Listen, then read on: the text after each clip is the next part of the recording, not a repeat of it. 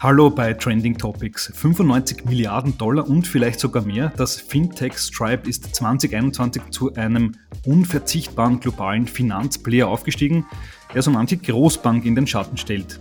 Welche Faktoren trugen zu der Erfolgsstory bei? Auf welche Fintech-Trends setzt das Unternehmen und wie arbeitet Stripe eigentlich mit Startup-Gründerinnen zusammen?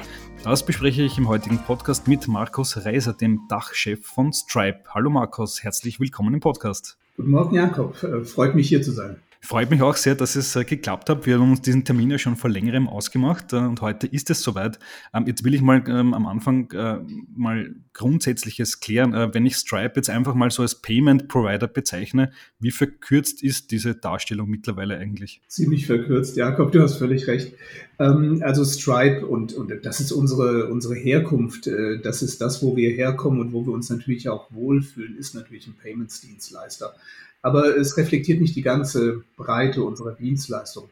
Also neben den klassischen Bezahlmethoden und der Abwicklung der Bezahlungen weltweit sind wir mittlerweile, denke ich, ein sehr, sehr signifikanter Anbieter von Banking as a Service. Lösungen in der unterschiedlichsten Ausprägung, aber auch natürlich auch von Software as a Service. Und dazu kommen natürlich noch die Services, die wir für unsere weltweiten Kunden erbringen, die auch ihre Bedeutung haben. Also durchaus der Anbieter einer Infrastruktur, die deutlich über die Payments-Basis hinausgeht und die eben mit den ähm, ja, Finanzlösungen ähm, weitere Lösungen für unsere existierenden und für unsere neuen Kunden anbietet.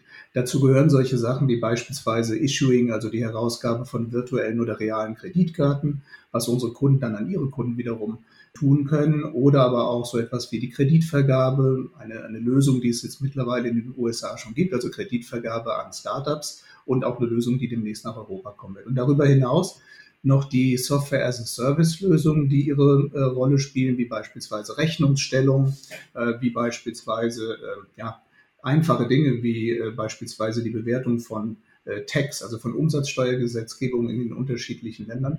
Ich habe jetzt einfach gesagt, es war äh, ein bisschen reduziert. Wir haben ja festgestellt in einer der Studien, die wir zuletzt gemacht haben, dass die Erbringung von Dienstleistungen über Ländergrenzen hinweg und der Verkauf tatsächlich äh, sehr kompliziert ist. Und deswegen entwickeln wir immer weitere Lösungen, die hier eine Relevanz haben. Mhm. Das klingt ja immer mehr danach, dass äh, Stripe äh, sich wie eine Bank verhält. Also ich habe da Kreditkartenherausgabe, äh, Kredite gehört. Äh, wird Stripe irgendwann mal auch eine Bank sein? Oder muss es das gar nicht? Nein, ähm, also Stripe ist natürlich keine Bank und wir wollen auch keine Bank sein und werden.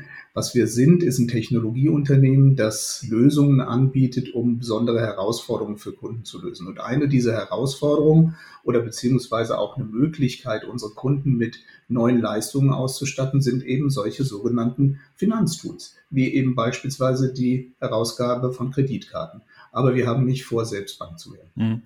Äh, jetzt gab es 2021 im Fintech-Bereich ein ganz großes Schlagwort, uh, Embedded Finance. Das hat irgendwie so dieses uh, Banking as a Service-Schlagwort abgelöst, zumindest in meiner Wahrnehmung.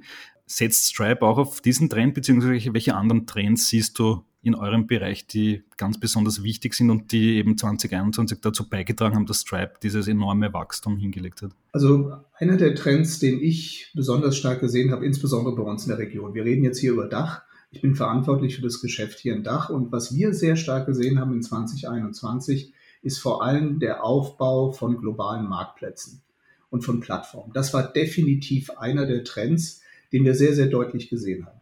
Hierbei, was mich selbst auch ein bisschen überrascht hat, nicht etwa nur Startups oder Unternehmungen aus dem Handel, sondern auch durchaus traditionelle Unternehmen, die auf der einen oder anderen Art oder in der einen oder anderen Art und Weise angefangen haben, über globale Marktplätze oder Plattformen nachzudenken. Das war definitiv einer der Trends, die wir gesehen haben. Ein zweiter äh, Trend, den ich durch, durchaus für wichtig halte, ist eben genau die Erbringung von diesen Finanzdienstleistungen an unsere Kunden, die beispielsweise diese Marktplätze aufbauen.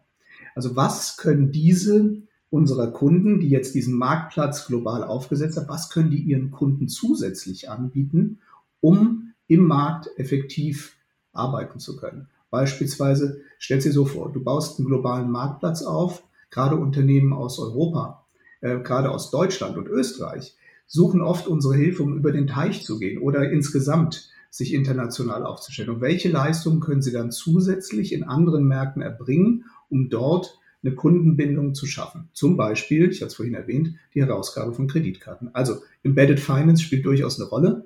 Das ist ein Teil unserer DNA. Es ist ein API-basiertes System und wir spielen hier definitiv mit. Mhm. Was ich in Bezug zu Stripe auch immer öfter höre, ist äh, ein anderes neues Schlagwort, die Creator Economy, äh, in der Stripe auch eine wichtige Rolle spielen will. Vielleicht mal grundsätzlich gefragt, was ist denn diese Creator Economy und wie kommt ihr da ins Spiel? Ich denke, die, die Creator Economy, was hier durchaus ähm, wichtig ist, ist zu erkennen, dass es natürlich Menschen gibt, die Inhalte kreieren. Und ähm, diese Inhalte, die müssen unserer Meinung auch monetarisiert werden dürfen. Und insofern ähm, denke ich, dass diese Mehrwerte, die dort geschaffen werden, auch entsprechend mit Zahlmethoden unterlegt werden müssen. Das heißt, wir bieten auch Lösungen an, um den Entwicklern von Inhalten die Möglichkeit geben, Geld zu verdienen. Wir sehen ja durchaus, dass es eine Entwicklung gegeben hat im Internet weg von der reinen Werbefinanzierung, die es ganz am Anfang in den Kinderschuhen des Internets gab. Es war sehr stark basierend auf eben der werbefinanzierten äh, Form von Anbieten. Aber heute gibt es ja ganz andere Inhalte, ganz andere Plattformen. Ich sage jetzt mal Clubhouse, Substack oder was auch immer, die eben den Kreatoren oder den Schöpfern von Inhalten Möglichkeiten bieten, selbst Geld ähm, zu verdienen. Und wir als Infrastrukturanbieter bieten genau solche Möglichkeiten an. Mhm. Äh, Substack, Clubhouse, du hast schon zwei Beispiele genannt. Äh, mit welchen Firmen arbeitet ihr in dem Bereich zum Beispiel zusammen? Sind das diese beiden oder gibt es noch andere Beispiele? Also wir, wir arbeiten durchaus mit einigen hier zusammen, äh, beispielsweise auch mit TikTok oder mit äh, Spotify. Substack auch, hatten wir gerade schon erwähnt. Ähm, aber was mich bei dieser ganzen Thematik noch interessiert, äh, Jakob, ich hatte es vorhin gesagt, wir haben über Marktplätze gesprochen, wir haben über Plattformen gesprochen. Das, was mich im Moment äh, sehr, sehr motiviert und was ich sehe auch, ist, dass neue Unternehmen hochkommen, neue Plattformen entstehen, über die wir heute wahrscheinlich noch überhaupt nichts wissen oder die wir heute noch überhaupt nicht beobachten und hier so in diesem Vierer-Konglomerat nennen. Insofern glaube ich, dass wir mit unserer technischen Infrastruktur und das ist etwas, was mich wirklich hochgradig motiviert, die technische Infrastruktur anbieten, um Unternehmen neue Möglichkeiten zu schaffen, Content zu vermarkten.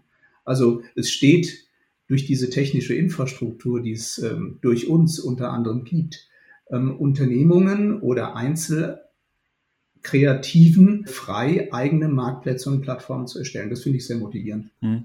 Und damit sind wir auch schon beim nächsten Thema bei Startups. Äh, das sind ja möglicherweise die, die diese künftigen neuen Content-Plattformen auch betreiben werden. Und äh, Stripe ist ja da sehr engagiert, was äh, Startups und Founder angeht. Und du hast es vorher auch schon anklingen lassen, aber mal ganz konkret gefragt, welche Produkte und Services richten sich denn so gezielt an, an Startups und, und Founders? Also ich hatte es auch schon kurz erwähnt, wir sind natürlich ein Infrastrukturanbieter und unsere Lösungen ähm, können vom Startup in der ganz frühen Phase bis hin zum Großunternehmen genutzt werden in gleicher Art und Weise. Also das heißt, alle Lösungen, die wir heute anbieten können, genauso für Startups genutzt werden.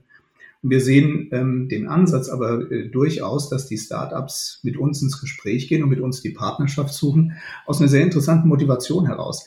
Ich glaube, Stripe wird auch sehr stark anerkannt als ein internationales Unternehmen mit irischen Wurzeln, natürlich gegründet in den USA, aber ein Unternehmen, das auch Unternehmen dabei unterstützen kann, von der ersten Moment an international und global zu agieren. Und ich glaube, das macht einen wesentlichen Reiz aus für viele dieser Unternehmen, gerade für die Startups. Und ähm, was mich besonders motiviert, ist, dass wir sehen, Startups, die mit uns vor einigen Jahren die Reise begonnen haben, die würdest du heute bei der Bewertung längst nicht mehr als Startups, mittlerweile vielleicht als Digital Natives, äh, aber auf jeden Fall im Enterprise Segment ansiedeln, also Unternehmen, die mit uns diese Reise gegangen sind und die erkannt haben, was Stripe für sie tun kann. Wir sehen da einige interessante Tendenzen. Die meisten Startups haben oder viele Startups, äh, gleichgültig aus welcher Region, haben begonnen mit uns zu arbeiten, am Anfang mit einem reinen Payments-Ansatz. Man musste irgendwie das, was man verkaufen wollte, egal ob eine Dienstleistung oder ein Produkt, ähm, auch irgendwie monetarisieren können, irgendwie das Geld aufs Konto bekommen. Und da hat Stripe sehr gut helfen können. Und was wir dann im nächsten Schritt gesehen haben, ist, dass die Unternehmen angefangen haben, ihre Bedürfnisse tatsächlich auch zu artikulieren und auf uns zuzukommen und sagen, hey, wir brauchen hier noch was anderes. Zum Beispiel, was ich vorhin erwähnt hatte. Wir wollen jetzt einen Marktplatz aufbauen. Wir haben angefangen mit Direktgeschäft, wir sehen aber, dass ein Marktplatz spannend wird. Schönes Beispiel übrigens aus äh, Wien, Refurbed, bei euch um die Ecke. Super spannendes Geschäftsmodell, Kunde von uns. Äh, wir sind mit dem Unternehmen gemeinsam gewachsen. Wir haben die begleitet von einem ganz einfachen Ansatz am Anfang mit einer Payment-Lösung. Heute nutzen sie unsere Marktplatztechnologie, nutzen äh, die Betrugspräventionssoftware, erweitern ihren Outreach global in andere Länder. Also das ist genau so eine Geschichte, wie wir sie mittlerweile sehr häufig sehen, dass ähm, in einer sehr frühen Phase eine Partnerschaft beginnt, gemeinsam Technologie zu nutzen oder die Technologie von uns zu nutzen, aber auch diese Technologie gemeinsam weiterzuentwickeln, Bedürfnisse zu artikulieren, die wir dann aufnehmen und in neue Produkte quasi einfließen lassen. Text, ich hatte es vorhin ganz kurz erwähnt, ist genauso ein Beispiel. Wir wissen alle, wie komplex es ist, über Ländergrenzen hinweg zu verkaufen und dann auch entsprechend die Umsatzsteuer zu berechnen. Und Tax ist genauso eine Lösung, die dafür ausrichtet. Also, to make a long story short, ich glaube, die ähm, Technologie, die wir heute anbieten, ist für Startups sehr geeignet, aber auch natürlich für Enterprises und für Digital Natives. Hm. Und du hast auch äh, eingangs noch erwähnt, es gibt auch Kreditvergaben an Startups. Tritt Stripe dann mehr oder weniger auch so ein weniger Startup-Investor selbst auf, äh, um quasi so dieses eigene Ö Ökosystem, in dem man selbst in der Mitte sitzt, noch zusätzlich zu befeuern? Genau. Also was wir damit machen wollen, ist quasi die, die Limitierungen in der Wachstumsphase zu reduzieren und eben den Unternehmen eine Möglichkeit zu geben, Kredit aufzunehmen. Also nicht wir investieren in die Unternehmungen hinein, sondern wir ermöglichen eine einfache Kreditvergabe. Äh, wenn wir es uns beispielsweise mal so vorstellen, es gibt einen großen Marktplatz, und dieser Marktplatz lebt ja nicht nur von dem Marktplatzbetreiber, der vielleicht die innovative Idee hatte, solch einen Marktplatz aufzusetzen, sondern natürlich auch von den, ähm, ich sag mal, den Betreibern der jeweiligen Stände im übertragenen Sinn auf diesem Marktplatz. Und wenn dort Kapital eng ist, und wir sehen das häufig, dass diese Teilnehmer an solchen Plattformen, nehmen wir beispielsweise einen Creator, dass dort die Kreditvergabe ähm, über traditionelle Wege durchaus komplex ist, schwierig ist, wenn nicht gar unmöglich. Und äh, da wir es uns als Mission gesetzt haben, die Wertschöpfung des Internets zu steigern, ist es für uns genau ein Punkt, dass wir sagen, wir helfen hier Kredite zu vergeben sodass das Wachstum dort auch stattfinden kann. Mhm. Funktioniert das auch für eben natürlich viele unserer Hörer aus Deutschland und Österreich? Können die sich auch an euch wenden? Ich will es mal so sagen. Momentan ist es eine Lösung, die noch ein bisschen regional limitiert ist. Wir wollen aber natürlich alle unsere Lösungen global ausrollen. Es wird also definitiv auch nach EMEA und nach Deutschland und Österreich kommen. Ich kann es allerdings noch nicht bestätigen, wann genau. Aber das ist genau unser Ansatz, Bestandteil unserer Vision und unserer Mission wird also kommen. Mhm. Mich würde noch interessieren äh, zu Stripe selbst, zur Unternehmenskultur. Du hast das ja vorher auch schon beschrieben. Äh, die zwei Gründer, die Collison-Brüder, haben natürlich irische Wurzeln. Der große Erfolg hat sich dann natürlich im Silicon Valley eingestellt, äh, natürlich auch in dem Ökosystem dort. Aber wie prägt Stripe äh, diese Gründungsgeschichte, dadurch, dass man ja auch sehr stark in Europa engagiert ist? Wie, wie merkst du die irischen Wurzeln in der Firma? Ich merke es durch unterschiedliche Sachen. Erstens mal, äh, kulturell gesehen gibt es natürlich ein sehr starkes Verständnis für Europa. Äh, ich habe für einige US-amerikanische Technologiekonzerne in der Vergangenheit gearbeitet und ich muss sagen, es war nicht immer so klar äh, wie hier. Die Unternehmensgründer und auch die Führung des Unternehmens haben ein sehr, sehr klares Verständnis, wie Europa funktioniert. Es bedeutet, dass wir global denken, auch global agieren wollen. Es bedeutet auch, dass momentan das Investment in EMEAs ist in diesem Jahr eines unserer Fokusgebiete gewesen, dass es besonders stark in EMEA äh, investiert wird und dass wir hier besonders stark wachsen. Und es hat aber auch was mit der Mentalität zu tun. Es ist so, wie soll ich sagen, so ein bisschen dieses Fingerspitzengefühl, es ist so ein bisschen dieses, man denkt europäisch, man ist neugierig, man will die Dinge hinterfragen, man will sie verstehen und Lösungen dafür schaffen. Das merkt man in der Unternehmenskultur sehr deutlich. Mhm. Und Europa ist ja auch, was äh, eure Kundschaft angeht, wahrscheinlich auch ein dankbarer Markt. Äh, gerade 2021 haben wir gesehen, Riesenfinanzierungsrunden, da entstehen ganz viele Scale-Ups, Unicorns. Äh, das heißt, das sind ja alles sehr digitale Unternehmen und potenzielle Kunden für euch, oder? Ja, und ähm, ich bin auch sehr froh, sagen zu können, dass wir ähm, einen Großteil dieser Kunden auch tatsächlich äh, gewinnen konnten. Ich möchte aber nochmal betonen, Scale-Ups und Startups sind wirklich super, super wichtig für uns und äh, wir, wir sind auch wirklich froh über die vielen Partnerschaften, die wir hier gewinnen konnten. Was wir momentan aber sehen, jetzt gerade im deutschen, österreichischen Markt, äh, wir sehen ja auch sehr häufig, dass große, eher tradierte Unternehmen, man würde sie jetzt als wirklich als traditionelle Unternehmen äh, bezeichnen, aber ich bin sehr erfreut und teilweise auch überrascht, welchen Innovationsgeist wir hier sehen. Also von einem mittelständischen Unternehmen beispielsweise aus, ähm, ja, aus dem Manufacturing, also aus dem vielleicht Maschinenbau oder sowas, Ich hätte nicht erwartet, wie viel Innovationskraft man hier sieht, wie viele Unternehmen hier anfangen, komplett neu zu denken. Also neu wäre jetzt vielleicht ein bisschen verfehlt. Die sind nicht äh, technologisch ähm, avers, aber auch wirklich darüber nachzudenken, wie können wir unser Geschäftsmodell global erweitern? Wie können wir stärker online gehen? Wie können wir die Abhängigkeit vom Brick-and-Mortar-Geschäft und von tradierten Geschäftsmodellen reduzieren? Das hören wir immer wieder. Und es macht äh, auch unglaublichen Spaß, mit solchen Menschen, mit solchen Unternehmungen dann neue Wege zu diskutieren, wie man zusammenarbeiten kann im globalen Kontext. Also sehr motivierend, sehr spannend. Ähm, und wir sehen da noch einiges auf uns zukommen. Mhm. Äh, Stichwort Zusammenarbeit. Ich persönlich fand es sehr spannend. Äh, wir bei Trending Topic schreiben ja sehr, sehr viel über Fintech. Ich fand es extrem spannend, dass es 2021 eine neue Partnerschaft zwischen Stripe aus den USA und Klarna aus Europa gegeben hat, eben in diesem Fintech-Bereich. Äh, kannst du unseren Hörerinnen mal ganz kurz erklären, wie funktioniert denn diese Partnerschaft? Ähm, also ich würde sagen, es ist eine, eine zweigeteilte Partnerschaft. Also es gibt zwei Aspekte dessen. Also die eine ist diejenige, dass wir eben Klarna als eine Bezahlmethode in unserer Infrastruktur anbieten. Das heißt, der Kunde, der heute äh, Stripe integriert hat, um beispielsweise lokale äh, Bezahlmethoden anzunehmen, hat auch die Möglichkeit, Klarna darüber äh, zu entwickeln. Und auf der anderen Seite haben wir äh, mit Klarna zusammengearbeitet, um sie dabei zu unterstützen, ihr Geschäft in den USA zu erweitern. Also durchaus eine etablierte Partnerschaft. Wir arbeiten auch mit den Teams hier durchaus zusammen. Okay, spannend. Ja. Ich bin auch gespannt, wie es weitergeht. Werden diese zwei Firmen vielleicht noch enger zusammenwachsen? Wie, wie schaut da die Zukunft aus? Also ich glaube, wir sind heute schon in einer sehr soliden Partnerschaft. Ich kann dir noch nicht sagen, wie es in der Zukunft sein wird, aber wir sind offen. Ähm, wir prüfen immer wieder äh, sinnvolle Partnerschaften, die für unsere Kunden eben Sinn machen, die von unseren Kunden gewünscht werden. Das ist auch, du hast mich vorhin nach der Kultur gefragt. Ich glaube, das ist einer der ganz entscheidenden Punkte bei Stripe. Viele Unternehmen geben vor und sagen, für uns ist äh, User Centricity bedeutsam, User First mag das Prinzip sein. Ich kann sagen, bei uns wird es tatsächlich sehr deutlich gelebt. Das heißt, wir hören unseren Kunden zu, wir möchten verstehen, welche zusätzlichen Tools, welche Bezahlmethoden, welche neuen Märkte erschlossen werden äh, sollten. Wir validieren das und setzen das sehr, sehr häufig um. Klarna ist genauso ein Beispiel und ich denke, dass da noch weitere Zusammenarbeitsformen kommen können. Okay, na, da bin ich gespannt, was dann noch äh, dann 2022 wahrscheinlich bekannt gegeben wird. Noch eine Frage äh, zu dir und deinem eigenen Werdegang. Du hast es ja vorher auch schon beschrieben, du warst früher bei, bei großen IT-Unternehmen, ich glaube IBM, Salesforce, Microsoft. Jetzt bist bei einem, naja, Startup kann man mehr sagen, Scale-Up vielleicht auch nicht mehr, aber doch sehr jungen Unternehmen gelandet bei Stripe. Was hat dich zum Wechsel gebracht? Was fasziniert dich da besonders? Also die, die Unternehmen, die du gerade genannt hast und auch wenn das vielleicht manchmal heute nicht mehr so klingt, äh, teilweise zu der Zeit, als ich dort war, waren die innovativ Frontrunner in ihren Bereichen. Als ich bei Salesforce angefangen habe, äh, mussten wir noch die Frage äh, diskutieren, ist die Cloud tatsächlich eine Option?